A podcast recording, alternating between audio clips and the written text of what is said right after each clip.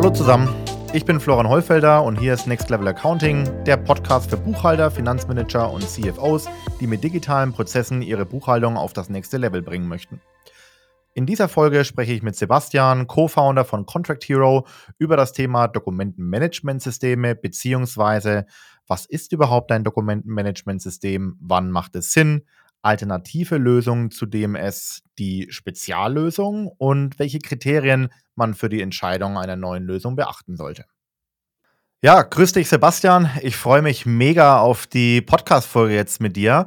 Bevor wir direkt ins Thema einsteigen, ähm, stell dich doch am besten erstmal kurz vor. Einige kennen dich vielleicht, aber sicherlich, sicherlich nicht jeder. Von dem her, sag noch gerne mal ein paar Worte zu deiner Person. Gerne. Danke, Holly, erstmal für die Einladung. Schön, dass wir mal wieder was gemeinsam machen. Ich bin Sebastian. Ich bin einer der Gründer von Contract Hero. Wir machen digitales Vertragsmanagement für kleine und mittelgroße Unternehmen. Was heißt das? Wir helfen Unternehmen dabei, schnell den Übersicht über alle laufenden Verträge zu gewinnen. Durch Automatisierung sorgen wir auch dafür, dass nie wieder eine Frist verpasst wird oder ein To-Do äh, übersehen wird. Ähm, und genau, sind aus Berlin, äh, Berliner Unternehmen und fokussieren uns da auf den deutschen bzw. den Dachmarkt. Genau. Super, perfekt. Ja, ähm, wir wollen heute über das Thema Dokumentenmanagementsysteme sprechen. Wir gehen da gleich ganz tief in die Thematik rein und nehmen da auch gleich Bezug. Ähm, ja, von Contract Hero, dadurch, dass er ja entsprechend äh, Vertragsablage ähm, fokussiert beleuchtet, ist das durchaus ein Teilaspekt von Dokumentenmanagementsystemen. Aber ich möchte gar nicht zu viel vorwegnehmen und erstmal informativ in die Podcast-Folge starten und ähm, ja, ich bin grundsätzlich ein großer Fan von Definitionen, deswegen will ich hier einmal kurz aufklären, worüber wir eben sprechen. Also, was ist ein Dokumentenmanagementsystem äh, ganz allgemein betrachtet? Ein Dokumentenmanagementsystem per se ähm, sagt oder konzentriert sich, wie der Name eben schon sagt, sehr stark auf das Managen von Dokumenten. Das heißt, ein Dokumentenmanagementsystem als Lösung selbst hat einen, einen sehr starken Fokus auf alle im Unternehmen zu verarbeitenden äh, Dokumente, möchte entsprechend auch alle Abteilungen im Unternehmen oder viele Abteilungen im Unternehmen ähm, ja, ähm, ins Tool mit reinholen und hat daneben auch verschiedene Module, die man angrenzen kann. Ein Teilaspekt ist zum Beispiel die Vertragsablage, was eher in die Richtung von Contract Hero, also von Sebastian geht. Ein anderer Teilaspekt ist zum Beispiel das Managen von Rechnungen, Rechnungsfreigabeprozesse abbilden, was eben auch ein Berührungspunkt äh, von unserer Lösung ähm, von Candice eben selbst ist. Ähm, ja, Sebastian, dementsprechend ähm, dem Bogen rüber zu dich gespannt. Ähm, klär doch mal ein bisschen auf. Ihr macht jetzt allein das Thema Vertragsablage. Ähm, warum habt ihr euch genau auf den Bereich konzentriert? Ja, genau. Da würde ich, würde ich gerne auch ein Definitionsthema, würde ich gerne differenzieren. Vertragsablage ist ein kleiner Teil. Bei uns geht es wirklich um das Vertragsmanagement. Das heißt, wir wollen eigentlich genau wegkommen von der reinen Ablage, weil was wir eben äh, äh, identifiziert haben, ist, dass die meisten Unternehmen da draußen, wenn es um ihre Verträge geht und ganz egal wie digital und automatisiert sie sonst aufgestellt sind, wenn es um ihre Verträge geht, was aus unserer Sicht so die wichtigsten Dokument, Dokumente im Unternehmen gibt, die es überhaupt gibt, wo die Spielregeln definiert sind, wie wir mit unseren internen als auch mit unseren externen Stakeholdern, Kunden, Lieferanten, Softwareanbieter etc. zusammenarbeiten.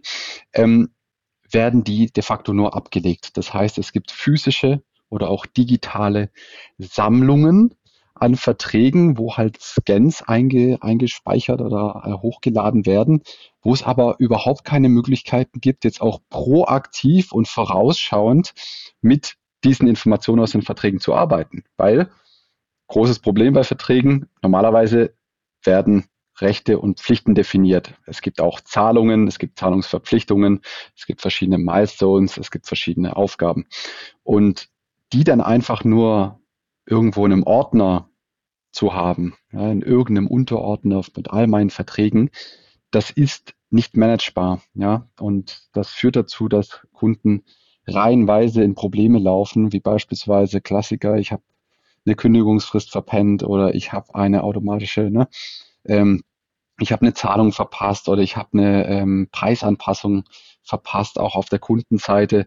Ja, also wirklich direkter Impact ähm, auf die finanzielle Situation und teilweise auch auf die rechtlichen Verpflichtungen, wo es dann noch, äh, noch mehr in den Bereich Risikominimierung und Risikooptimierung geht.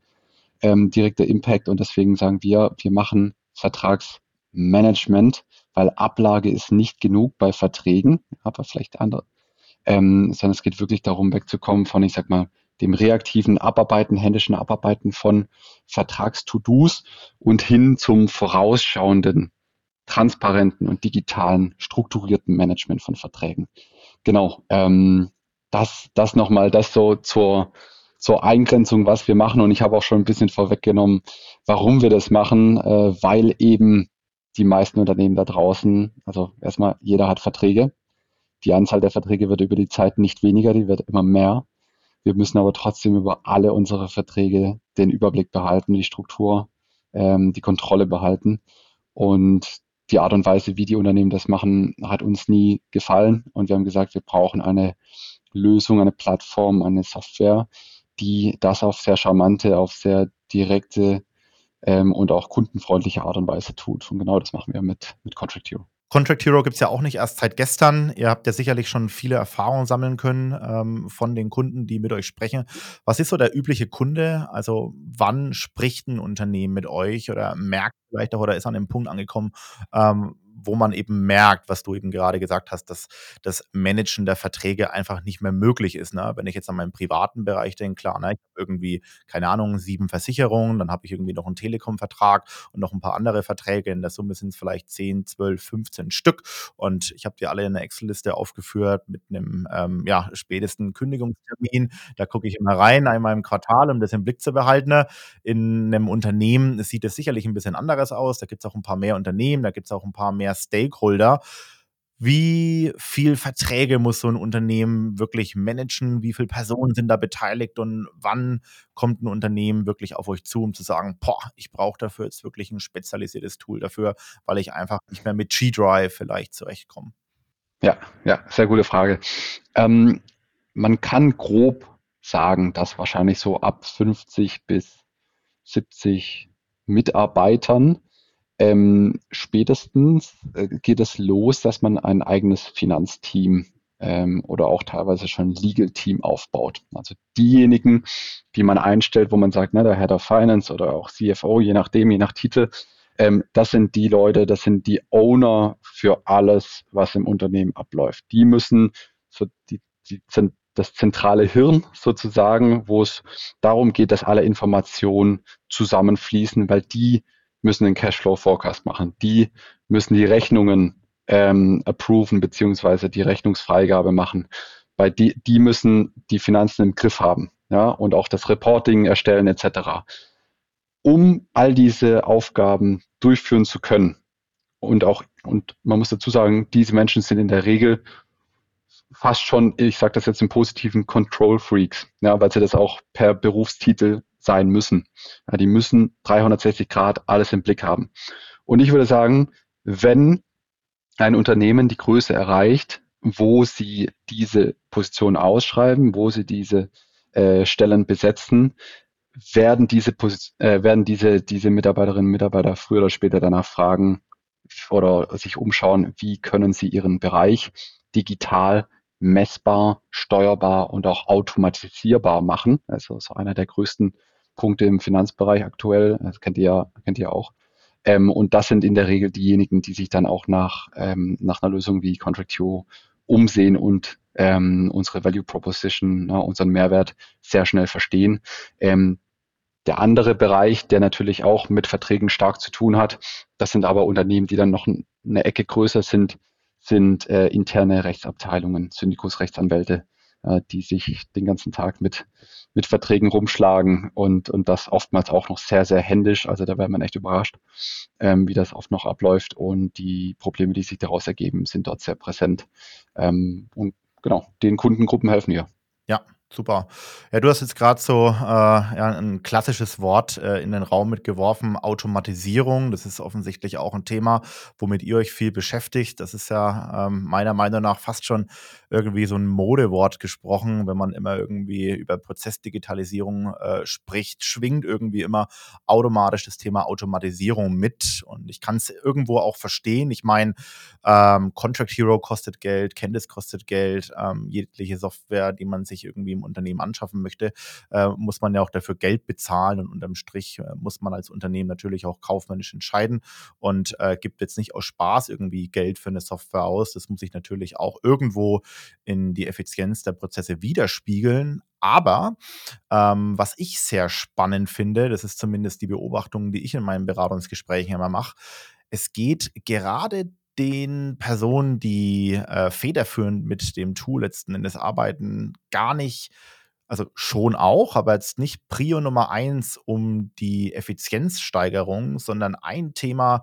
kommt gerade von äh, Finanzleuten, also sind Finance Manager, Buchhalter, Head of Finance, CFOs, die bringen immer wieder ein Thema in Raum und das ist das Stichwort Transparenz. Also du hast ja gerade gesagt, so bei euch ist es ähnlich, wenn ihr, ähm, also ihr sprecht mit Unternehmen, die irgendwann eine gewisse Größe erreicht haben, so ab 50 Mitarbeiter. Das ist tatsächlich auch ähm, witzigerweise so die ähnliche oder fast gleiche Größe, ähm, die ja Candice als, als Kundenprofil ungefähr hat. Also wir merken auch, wenn ein Unternehmen eine Größe ab 50 Mitarbeiter erreicht hat, da wird das Thema digitale Rechnungsfreigabe tatsächlich sehr, sehr spannend.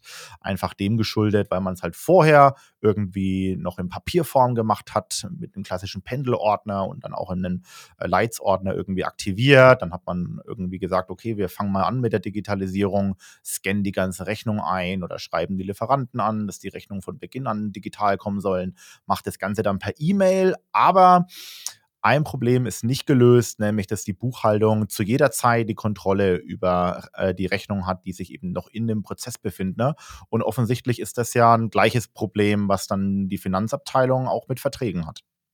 Absolut, absolut. Das macht auch Sinn. Ne? Ich glaube auch, wir sprechen ja nicht selten mit den gleichen, wenn nicht sogar mit denselben Menschen, ne? zumindest mal den gleichen Personen im Unternehmen. Und es gibt ja jetzt auch, das, das wissen wir ja schon, äh, einige Kunden, die sowohl äh, bei Candice als auch bei, bei Contractio Kunde sind. Das sind, die Value Proposition geht oftmals in eine ähnliche Richtung. Ja, du brauchst, wenn du deinen Bereich gut managen möchtest, was ist das allererste, was du brauchst? Du brauchst erstmal ein klares Bild von deinem Status quo. Du musst wissen, wo deine, deine aktuellen Finanzen jetzt in dem Fall stehen, welche Verpflichtungen es eigentlich gibt, wie schnell du aus möglichen Verpflichtungen vielleicht auch rauskommen kannst, was sind mittelfristige, was sind langfristige und am Ende des Tages, was brauchst du dafür? Du brauchst auf der einen Seite deine, deine transaktionalen Daten, das sind die Rechnungen, ja, wo du quasi im Zeitverlauf historisch gesehen immer ähm, äh, nachverfolgen kannst, was wo passiert ist und mit welchen Geschäftspartnern. Und dann hast du aber eben auch noch deine Vertragsdaten, wo du auch irgendwo den Schritt der, der, ähm, der, der Kontextinformationen bekommst zu den Rechnungen, wo du siehst, alles klar, ich habe jetzt hier die Rechnungen zu diesem Vertragspartner, sagen wir Softwareanbieter ABC, ähm, mit in Kombination mit dem Vertrag kann ich jetzt aber auch direkt nachvollziehen, wofür ich hier eigentlich bezahle, wie lange der Vertrag noch läuft und was ich vielleicht noch optimieren kann am Vertrag. Ja, ähm, und deswegen ähm, überrascht es mich nicht, dass wir, dass wir da eine, eine überlappende Kundengruppe haben und oftmals auch mit ähnlichen, mit ähnlichen Leuten sprechen. Ja, Du hast mich ja eingangs direkt äh, ja, äh, richtigerweise korrigiert, als ich ähm, Contract Hero mit der Vertragsablage in Verbindung gebracht habe. Da meintest du, nö, nö, nö, wir machen nicht nur die Vertragsablage, sondern wir machen ähm, im Grunde das Vertragsmanagement. Äh, ich finde das Thema spannend. Ich möchte gerne mit dir jetzt da mal äh, ein bisschen tiefer rein. Du hast jetzt gerade schon das Stichwort Vertragsoptimierung in den Raum geworfen. Also klär, klär uns doch mal auf. Also was kann man denn jetzt so alles an einem, Vertragsmanage, äh, an einem Vertrag managen, dass man dafür wirklich ein Spezialtool braucht wie Contract Hero. Ja, ja. Ähm, ich glaube, das, das Beste ist dafür wirklich mal zu schauen, wie unsere Kunden das nutzen. Also musst du dir vorstellen, von Immobilienmanagern, ja, Hotellerie bis hin zu Handelsunternehmen, ja, ähm, Fluggesellschaften nutzen Contract Hero für jeweils unterschiedliche Anwendungsfälle. Ja, bei einem beispielsweise Immobilienunternehmen geht es primär um ja, äh, Kreditverträge oder Hypothekendarlehen. Äh, es geht um langfristige gewerbliche Mietverträge. Es geht, ne, ähm, wo es um Summen geht, die sind eigentlich schon in sieben- bis achtstelliger Höhe. Na, mit beispielsweise fester Zinsbindung bis Stichtag XY. Danach muss der Kredit neu verhandelt werden. Ja. Ähm, das ist jetzt mal ein Anwendungsbeispiel. Und diese Informationen zentralisiert, digital, strukturiert und in gewisser Weise auch automatisiert zu bearbeiten und dafür zu sorgen, dass die richtigen Leute im Team zum richtigen Zeitpunkt an die richtigen Informationen, Erinnerungen, ja, Aufgaben äh, informiert werden. Das kann ich alles zentral aus Contract Hero steuern. Das bedeutet, jetzt im Beispiel von den Mietverträgen, helfen wir dabei, dass die Verträge erstmal alle zu Contract Hero kommen. Ja, dann wird auch automatisch, sind ja immer Scans, wird auch automatisch eine OCR drüber laufen. Das heißt, die Verträge werden erstmal maschinenleserlich gemacht, werden auch Volltextsuche, Verschlagwortung ist dadurch möglich. Einzelne Informationen aus den Verträgen werden schon automatisch erkannt und analysiert. Ähm, und dann im nächsten Schritt haben die ähm, Kunden die Möglichkeit eben auch genau zu definieren, wer hat jetzt Zugriff auf den Vertrag, wer ist vielleicht nur Beobachter. Ja, das heißt, ich kann auch beispielsweise einen externe, externen Wirtschaftsprüfer, PwC, KPMG und wie sie alle heißen, noch mit einladen und dafür sorgen, dass sie ebenfalls Zugriff auf die Verträge bekommen und kann zentral managen, anstatt Verträge, weiß ich nicht, runterzuladen, zu screenshotten und per E-Mail hin und her zu schicken. Ja, und was wir da eben sehen, ist, dass ähm, Kunden sich dann beispielsweise auch wirklich Workflows bauen oder ja, ähm, wo es dann darum geht, ähm, beispielsweise die, die Verhandlung einer neuen Zinskondition ähm, durchzuführen. Das wird an ein Mitarbeiter delegiert und wenn die Person das dann umgesetzt hat, dann wird die Aufqua Aufgabe quasi abgehakt, noch mit einem Feedback zurückgespielt und von Contract Hero automatisch dokumentiert. Das heißt, all diese Kommunikation und Absprachen, die es normalerweise gibt, wenn wir in Verträgen mit unseren Geschäftspartnern sprechen, die systematisieren wir und digitalisieren wir mit Contract Hero und machen es steuerbar, dass wenn auch mal, weiß ich nicht, der Head of Finance vielleicht den Job wechselt oder mal drei Wochen im Urlaub ist, dass die Organisation nicht gelähmt ist, sondern dass dann auch jemand anders weitermachen kann und direkt in Contract Hero äh, verfolgen kann, was denn hier zuletzt passiert ist. Also für, für dich jetzt auch beispielsweise aus dem, aus dem vertrieblichen Bereich, ja, ähm, euer CRM, wo ihr die komplette Kommunikation und die Zusammenarbeit mit euren Kunden managt und auch dokumentiert und zentralisiert. Das machen wir. Allerdings geht es jetzt nicht primär um Kunden, sondern um verschiedenste Stakeholder im mhm. Unternehmen. Ja, verstanden. Ja, ist ja echt interessant, ne, wenn du das so erzählst. Also ich denke mir da immer so äh, bei den einzelnen Punkten, die du aufgreifst, das ist ja schon irgendwie von, von, von, der, von der Anwendung her echt ähnlich zu das muss ich tatsächlich sagen. Wir haben uns ja das letzte Mal im letzten Jahr äh, bei unserem äh, Next Level Accounting Live Event äh, in Nürnberg zusammen bei einem Bier über Contract Hero unterhalten. Da hast du schon ein bisschen erzählt, jetzt erzählst du heute ein bisschen mehr in der Tiefe und ich denke mir, Mensch, das ist ja wirklich ähnlich. Ne? Also was ich jetzt auch mitgenommen habe, ein Teilaspekt, der halt ähm, bei euch als Lösung sehr wichtig ist, ist die Nutzerverwaltung, weil eben auch unterschiedliche Stakeholder bei euch im Tool mitarbeiten. Wer sind so die ganzen Personen? Also unterschiedliche Nutzer, die dann letzten Endes an so Verträgen arbeiten und wie wichtig ist da, sage ich mal, die Rollenverwaltung? Also beispielsweise darf jetzt jeder Nutzer immer jeden Vertrag sehen oder ist es auch ein Aspekt, ähm, der ja mit Vorsicht zu genießen ist, weil eben ja nicht jeder Einsicht auf alle Verträge bekommen soll? Ja, eher letzteres. Ne? Sensibles Thema, Verträge. Da will man auch ganz genau entscheiden, wer aus dem Team jetzt Zugriff worauf bekommt. Und was die Anwender betrifft, ähm, ist Contract Hero so ausgerichtet, dass meistens funktioniert es in, in der Abteilungslogik, ne? dass man eben sagt, okay, wir fangen wahrscheinlich im Finance an. Äh, aus dem Finance sind es wahrscheinlich diejenigen, die irgendwie Administratorenrechte brauchen, die alles überblicken, die brauchen diesen 360-Grad-Überblick, den ich vorhin erwähnt habe. Ähm, und dann gibt's aber auch, sagen wir mal, den Head of Sales oder auch äh, äh Marketing, äh, Marketing, Abteilungsleiter beispielsweise, die dann die Zuständigkeit für die Verträge in ihrem Bereich bekommen, delegiert bekommen. Ja, dass man wirklich sagt, okay, die Verträge laufen hier zentral bei uns zusammen, das können wir alles proaktiv managen, ja, in einer digitalen, cloud-basierten Anwendung mit Contract Hero. Ich kann aber auch genauso digital und genauso zentral mein Team steuern. Ich kann dafür sorgen, dass die IT, CTO beispielsweise, seinen Bereich managt. Genauso kann ich dafür sorgen, dass HR, wenn auch Mitarbeiterverträge damit gemanagt werden und Freelancer-Verträge und Vereinbarungen, die es also üblicherweise gibt, dass die ihren Bereich managen. Ja, das ist, kannst du dir vorstellen, wie so eine, wie so eine Baumstruktur. Ja, einer oder ein, ein Team äh, hat so den, den Hut auf und von dort aus verteilt sich das dann auf die verschiedenen Fachbereiche. Ja, genau. spannend. Genau. Jetzt möchte ich mal, ähm, jetzt sind wir eben sehr stark in, in, in die Welt von Contract Hero rein, ähm, um da äh, erstmal kurz ein bisschen wieder weg äh, davon zu kommen. Wir wollten ja eigentlich auch darüber sprechen, also natürlich nicht nur, was ist ein Dokumentenmanagementsystem, sondern auch ein Stück weit die Praxis durchleuchten.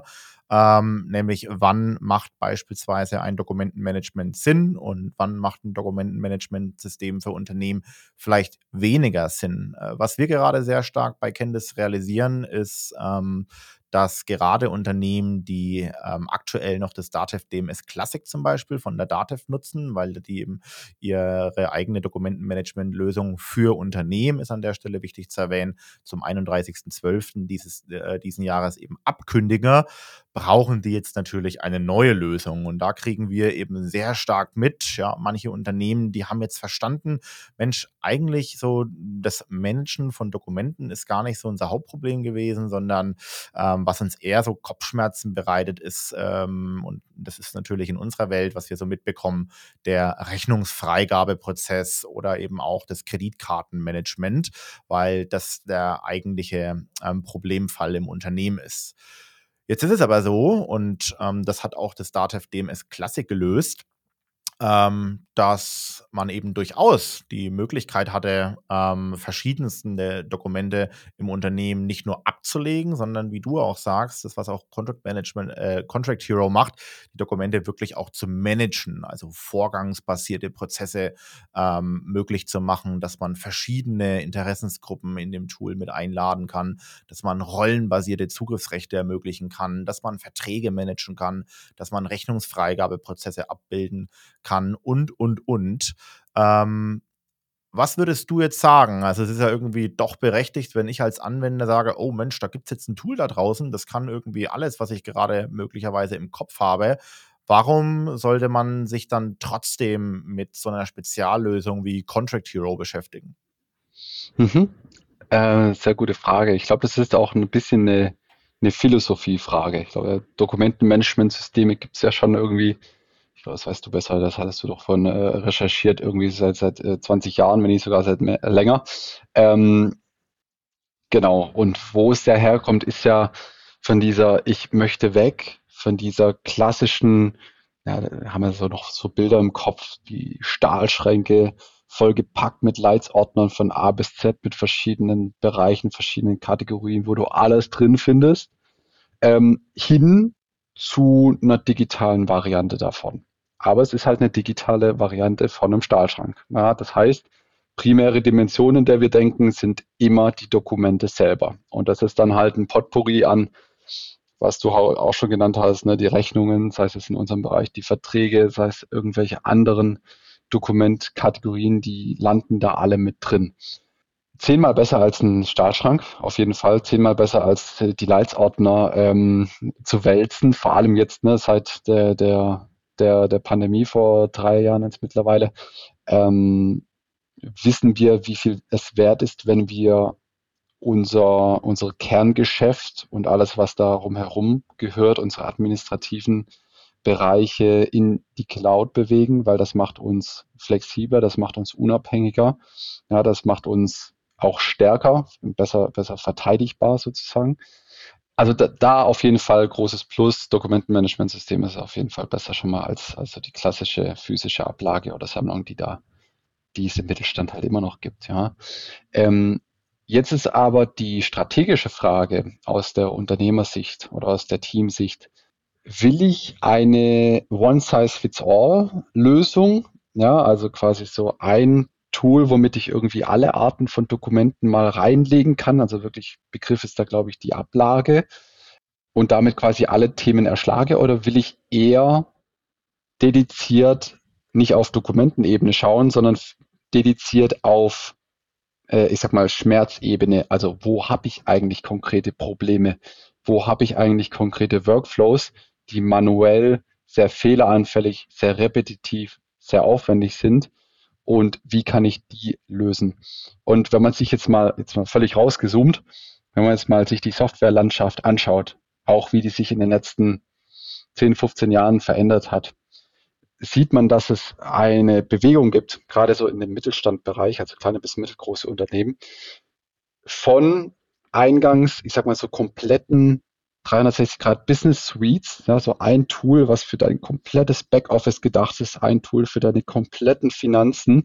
Ja, ich glaube, so der deutsche, das deutsche Flaggschiff in, im Enterprise-Bereich ist ja da so SAP, mit dem theoretisch irgendwie alles möglich ist. Ja, es hat bisschen ja, aufwendig. Bei SAP natürlich, um fair zu bleiben, äh, eher ein ERP-System ist, ähm, was natürlich ja. viel mehr Teilbereiche im Unternehmen irgendwie abbilden möchte, mit Produktion, mit wirklich Bestellwesen, äh, äh, mit einem Warenwirtschaftssystem integriert. Das hat natürlich schon Richtig. einen größeren Anwendungsfall als ein Dokumentenmanagementsystem, aber ja, ich weiß, worauf du hinaus möchtest. So, genau. Und jetzt halt der Shift hin von diesen großen Lösungen, ne, diese One-Size-Fits-All, hin zu kleineren, fokussierteren, vertikalisierten Lösungen, die primär gebaut sind für einen ganz klaren Anwendungsfall. Jetzt auch Candice beispielsweise sehe ich auch eher in der Philosophie, wo es wirklich anfängt mit der, mit der Rechnung, wo man ganz klar Knackpunkte festgestellt hat, identifiziert hat und jetzt sagt, okay, schaut her, wir haben euer Problem verstanden und wir werden das für euch jetzt besser machen. Ja, und das sieht man halt in den verschiedenen Bereichen, in den verschiedenen Verticals, sagt man ja auch im Unternehmen, dass da, ähm, dass da immer mehr auf diese, auf diese dedizierten Tools gesetzt wird, die man dann auch perspektivisch so zu seinem, ist ja auch so ein Begriff Tool-Stack oder Tech-Stack äh, zusammenführt. Und ich glaube, ich weiß gar nicht, was da so durchschnittliche Zahlen sind, aber ich glaube, so ein typisches Finance-Team mit äh, vier bis fünf Leuten, die haben dann locker irgendwie wahrscheinlich so 20 Tools parallel im Einsatz für die verschiedenen, für die verschiedenen äh, Probleme oder Aufgaben, die es gibt, um dann wirklich voll digital und automatisiert äh, die Arbeit zu machen, die vor zehn Jahren wahrscheinlich nicht vier, sondern 20 Mitarbeiter gemacht hätten. War natürlich auch eine gemeine Frage, um ehrlich zu sein. Ne? Also, warum sollte ich jetzt ein DMS nutzen oder warum sollte ich Contract Hero nutzen?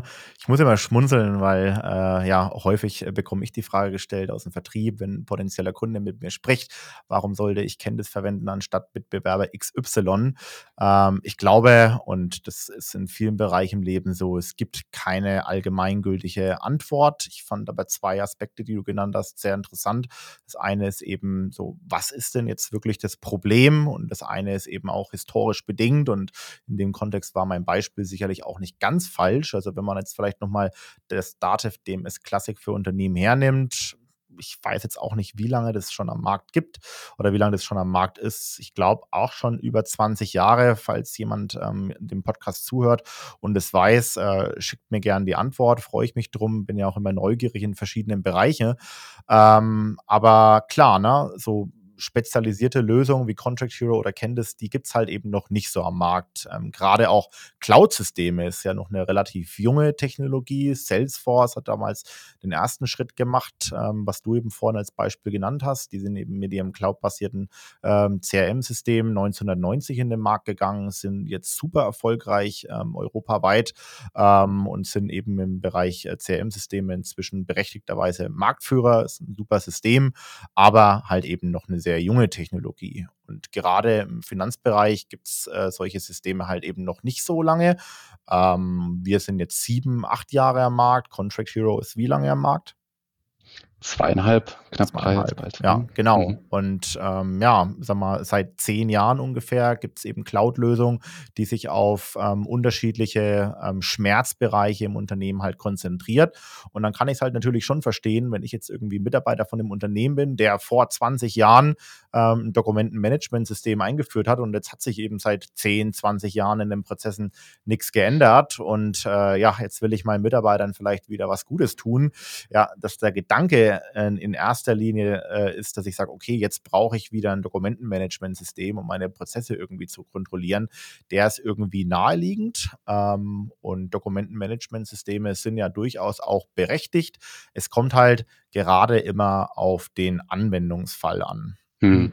Was ist denn, was ist denn so der Anwendungsfall, wenn, wenn Kunden da auf euch zukommen und das, und das Thema Dokumentenmanagement aufkommt? Ist das dann wirklich eine valide eine valide Alternative zu dem, was, was ihr leistet, weil bei euch geht es ja schon auch stark in, in, in das Abhandeln von, von Workflows, von ganzen Arbeitsprozessen. Mhm. Ähm, ist, ist das mit DMS auch möglich oder ist, ist das dann eine, eine echte Alternative?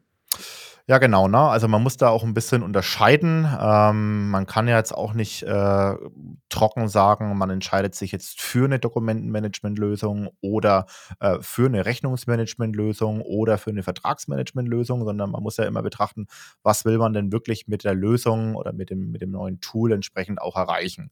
Äh, wenn man jetzt nochmal herguckt, worauf sich so ein Dokumentenmanagementsystem konzentriert, hatte ich eingangs eben schon erwähnt, der starke Fokus ist eben auf das Managen der Dokumente und man hat halt da ähm, in der Regel auch einen vorgangsbasierten Prozess. Das könnte eben die reine Archivierung von einem äh, Dokument sein, das könnte eben die Verschlagwortung von einem Dokument äh, sein, das könnte eine Volltextsuche sein, dass eben jedes Dokument mit, einem, mit einer OCR ausgelesen wird. Es kann aber auch daran sein, dass man eben verschiedene Workflows, äh, verschiedene Vorgänge ähm, für Dokumente mit abbildet. Äh, kann zum Beispiel sogar im Recruiting, ähm, kann da zum Beispiel auch mit abgebildet werden. Ähm, man kann aber eben auch die Daten, die jetzt eben die verschiedenen Dokumente ausliest, wenn man jetzt mal das Beispiel Rechnung nimmt, da wird da eine Rechnung eben auch kontiert, auch fürs äh, interne Rechnungswesen werden da Daten erfasst und die kann man jetzt natürlich auch mit unterschiedlichen ähm, Systemen verbinden, nicht nur mit der FIBU, sondern vielleicht auch mit der internen äh, Controlling-Software und da gibt es noch unterschiedliche Anwendungsfälle im Unternehmen. Und je mehr Bereiche jetzt äh, ein System abdenkt, desto größer ist letzten Endes natürlich auch das Entscheidungsteam, das bei der Auswahl von so einer Lösung äh, ja, ähm, involviert ist, spricht da natürlich auch mit. Und da steckt natürlich auch ein großer Prozess dahinter. Also gerade wenn man jetzt ein DMS äh, möchte, braucht man in der Regel auch ein Systemhaus, was einen da wirklich bei der Auswahl und bei der Suche nach einer passenden Lösung unterstützt. Und so ein Prozess, der dauert natürlich auch lange. Und ähm, unserer Erfahrung nach ist das, äh, ist, ähm, das Anliegen der Unternehmen eher, schnell auch eine Lösung zu finden, die eben einen konkreten Bereich, nämlich das Rechnungsmanagement, lösen soll. Weil das ist natürlich ein anderer Aspekt, ähm, wenn man jetzt bedenkt, dass allein die Auswahl von der Lösung bis zu sechs Monate dauert und dann die Implementierung vielleicht auch nochmal sechs Monate. Das kann schon mal durchaus, ist jetzt natürlich ein Extremfall, bis zu zwölf Monate dauern. Vielleicht geht es auch manchmal schneller. Aber gerade wenn man sich in einem Umfeld befindet, wo sich jetzt auch unsere Kundengruppe ähm, vielleicht auch ein Stück weit bewegt, schnell wachsende Unternehmen ähm, oder ähm, muss ja nicht mal vielleicht das Unternehmen an sich äh, schnell wachsend sein. Das kann ja auch tatsächlich auch äh, der Markt sein, der sich mal schnell an unterschiedliche ähm, ähm, Reaktionen anpassen muss. Die jüngsten Ereignisse haben es gezeigt, Corona, äh, jetzt irgendwie äh, Wirtschaftskrise, Energiekrise. Ähm, da kann man mal schnell als Unternehmen ins Wanken geraten, wenn man jetzt irgendwie ständig äh, alle zwei, drei, fünf Jahre ähm, seine Systemlandschaft intern auch umwälzen muss. Und das äh, ist natürlich auch ein Punkt, ähm, den die Unternehmen erkannt haben und dann eher auf Speziallösungen wie Contract Hero äh, setzen, die sich halt dann innerhalb von einem Monat integrieren lassen und im Zweifel halt genauso schnell wieder rauskicken lassen. Ja, ja, nee, absolut. Ich glaube, das ist äh, global ein Thema und auch, auch hier in Deutschland jetzt eine Energiekrise davor Corona. Wir haben ja äh, Contract Hero zum Start, also ich im ersten Lockdown haben wir, Co haben wir Contract Hero gegründet. Retrospektiv, damals hat man, haben viele gesagt, okay, ist das jetzt wirklich der richtige Moment? Ähm, aber jetzt retrospektiv muss ich sagen, es war eigentlich der perfekte Moment. Ja, weil nie zuvor haben sich flächendeckend so viele Unternehmen und so viele Branchen gleichzeitig Gedanken dazu gemacht, wie sie jetzt ihre Administration, ihre internen Prozesse digital und möglichst ähm, effizient und automatisiert abbilden können. Weil ich besser jetzt gar nicht äh, sein können, jetzt retrospektiv. Das heißt, je dynamischer das Umfeld, je schneller man umdenken muss. Ja, und jetzt ist, glaube ich, das Thema Inflation bei vielen unserer Kunden ein Thema, ähm, weil jetzt gerade auch Beispiel gewerbliche Mietverträge etc. Ähm, und auch Darlehensverträge ja, ähm, sind an die, die Zinslandschaft gekoppelt. Ja, Mietverträge sind oftmals an den Inflationsindex gekoppelt. Ähm, wer managt das denn? Also wer ist denn jetzt dafür, wer fühlt sich denn dafür verantwortlich? Ja, da geht es um wirklich große Summen. Ähm, und das steht bei denen vielleicht irgendwo in der Excel oder aber nirgends. Das steht dann halt am Ende des Tages im Vertrag. Und mit Contract Hero haben die zum ersten Mal die Chance, das wirklich zentral und automatisiert auswerten zu lassen und dann eben proaktiv zu managen und zu reagieren. Das heißt, es ist wirklich ein, eine Art äh, auf der einen Seite äh, da, Data Hub, ja, wo sehr, sehr relevante vertragliche Informationen ähm, erstmal liegen und gemanagt werden. Und dann ist es aber auch gleichzeitig ein Steuerungsmodul, was es den Unternehmen ermöglicht, besser und proaktiver ihr Unternehmen zu navigieren. Jetzt zum Beispiel aktuelles Thema Cashflow Management etc. Das ist jetzt halt gerade Thema, ähm, aber genauso genauso geht es eben auch in andere in andere Bereiche. Das ähm, und wie du schon gesagt hast, das sehen wir auch oft, ähm, Implementierungsaufwände, Time to, Time to Onboard. Ja, das sind so KPIs, wo die Kunden auch immer mehr drauf achten. Ähm, fast kein Unternehmen in diesem Segment, in dem wir arbeiten, wird sich jetzt mehrere Monate mit der Implementierung von einem neuen Tool beschäftigen wollen. Dafür sind auch teils gar nicht die Fachkräfte, gar nicht die Ressourcen da. Das heißt, Software, die eingeführt wird, die muss auch darauf achten, dass sie sehr schnell und für den Kunden sehr aufwandsarm oder aufwandsfrei implementiert werden kann. Und die muss auch, und das, das betone ich immer wieder, die muss auch so kunden- und benutzerfreundlich sein, egal wie viel die kann, dass der Kunde eigentlich innerhalb von, von wenigen Stunden mit der Software eigentlich sich schon komplett auskennt und sich eigentlich schon Software-Experte nennen darf. Äh, das, das ist auch, das ist so bei uns zumindest der Anspruch, dass wir sagen, ähm, das müssen wir hinkriegen, weil die, die, die Kundschaft wird halt auch immer, immer, ähm, ja, nicht verwöhnter, aber anspruchsvoller und das ist ja auch richtig so. Ja. Ähm, und und da deswegen, also ich bin da schon, ich tendiere, tendiere da schon, wenn man nochmal auf die auf die Philosophien von vorhin äh, zu sprechen kommt, große All-Size, äh, All, äh, One-Size-Fits-All-Lösung versus kleinere, dediziertere Softwares tendiere ich eher zu, zur zweiten Variante, weil bei diesen großen Lösungen, die sehr umfassend sind und mehrere Bereiche gleichzeitig abdecken möchten, das geht fast immer zu Lasten der Benutzerfreundlichkeit. Der Implementierungsaufwand steigt, die Bedienungsfreundlichkeit sinkt es ist schwieriger und mühsamer, überhaupt dafür zu sorgen, dass die verschiedenen Anwender im Unternehmen die Software erstmal richtig verstanden haben und dann auch richtig nutzen. Und der, der, der Albtraum ähm, eines jeden Unternehmens ist es ja, ein riesiges, großes, teures Tool zu implementieren, dafür auch noch viel Zeit zu investieren und am Ende des Tages nutzt es keiner. Ja, und man merkt nach einem Jahr, okay, eigentlich haben wir hier eine Fehlentscheidung getroffen. Ja, wenn es die Mitarbeiter nicht nutzen, dann ist es natürlich ein Worst-Case-Szenario. Aber ich kann es Genau. absolut verstehen, ne? Also, man kann ja das auch einfach wieder auf den, äh, aufs ja, auf die private Nutzung irgendwie widerspiegeln.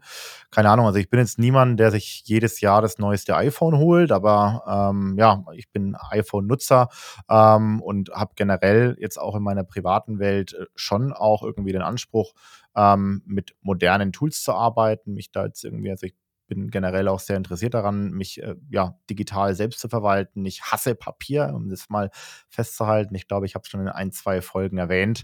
Ähm, und ja, ich möchte da einfach alle Unterlagen, die ich auch habe, irgendwie auch schnell ähm, zugriffsbereit haben und auch irgendwie in meiner Wohnung, keine Ahnung, es ähm, geht ja sicherlich vielen Leuten so. Man möchte es sich gemütlich machen. Smart Home wird irgendwie immer relevanter. Also da guckt man halt schon drauf, dass man irgendwie alles so bequem wie möglich hat. Und im beruflichen Kontext verliert es dann irgendwie plötzlich an Stellenwert. Also da stimme ich dir schon zu, ähm, dass man halt auch noch sehr viele ähm, ja, altmodische Lösungen in Einsatz hat. Dann kommt dann vielleicht auch noch die IT, die dann irgendwie sagt, Mensch, da hat man einen vorgangsbasierten Prozess, den kann man doch auch mit einer eigenentwickelten, äh, mit einem eigenentwickelten Programm lösen. Und das geht vielleicht auch, aber ähm, ja, da gehört halt durchaus noch weitaus mehr dazu. Wie wir vorhin schon festgestellt haben, ähm, zum einen ist die Transparenz ein großes Problem und da geht es halt nicht nur darum, dass das Dokument von Person A zu äh, Person B kommt, da müssen Daten erfasst werden. Ähm, das ist natürlich auch möglichst effizient. Das heißt, da müsste im Optimalfall eine OCR dabei sein, die noch gut funktioniert, aber halt eben auch einfach zu bedienen sein. Und da geht es jetzt vielleicht nicht nur darum, dass das irgendwie ein Tool ist, das vielleicht jetzt ähm, was verschiedene junge Unternehmen eben halt anbieten. Äh, Startups gibt es ja inzwischen viele, die Softwarelösungen anbieten und die sehen natürlich alle cool aus, aber nicht jedes Tool, ähm, das cool aussieht, ist auch automatisch gut, sondern da muss man natürlich gucken, ob die Schnittstellen funktionieren, ob wirklich alle Personen, die mit dem Tool arbeiten sollen, auch äh, vernünftig ähm, in dem Tool eingebunden werden können. Also da reicht es jetzt nicht nur aus, dass das Tool schön ist, aber es muss vor allem einfach und verständlich sein. Ähm, da stimme ich dir auf jeden Fall zu, Sebastian. Genau, funktional. Es muss die, die besten Tools, finde find ich, sind sie, die, die die Probleme der Kunden sehr gut verstanden haben. Aber wenn man einfach, wenn man einfach in der Tiefe versteht, wie Kunden arbeiten mhm. und woran es scheitert und dediziert dafür eine Lösung baut, ja, das macht immer am meisten Spaß. Absolut. Um das Ganze vielleicht ein Stück weit zusammenzufassen. Es gibt verschiedene Systeme am Markt, gar keine Frage. Ich glaube, der Markt ist inzwischen äh, fast sogar überflutet ähm, an verschiedenen, äh, mit verschiedenen Systemen, die sich auf verschiedene Bereiche im Unternehmen konzentrieren.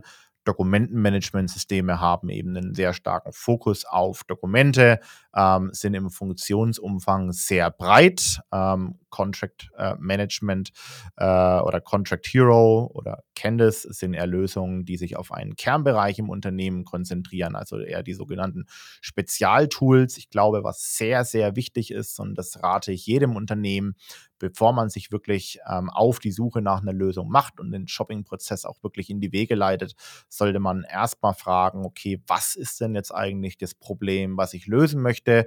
Ähm, wer sind die ähm, potenziellen Anwender der neuen Lösung? Und dann sollte man sich vielleicht mal auf die Suche machen, mit verschiedenen Anwendern sprechen, gucken, welche unterschiedlichen Lösungen gibt es und sich nicht ähm, von Beginn an auf eine Produktkategorie versteifen und dann versuchen, ähm, davon die beste Lösung zu finden, weil ich glaube, das ist äh, immer der falsche Weg, sondern ähm, Ursprung der Suche nach einer Lösung sollte immer die Problemlösung sein.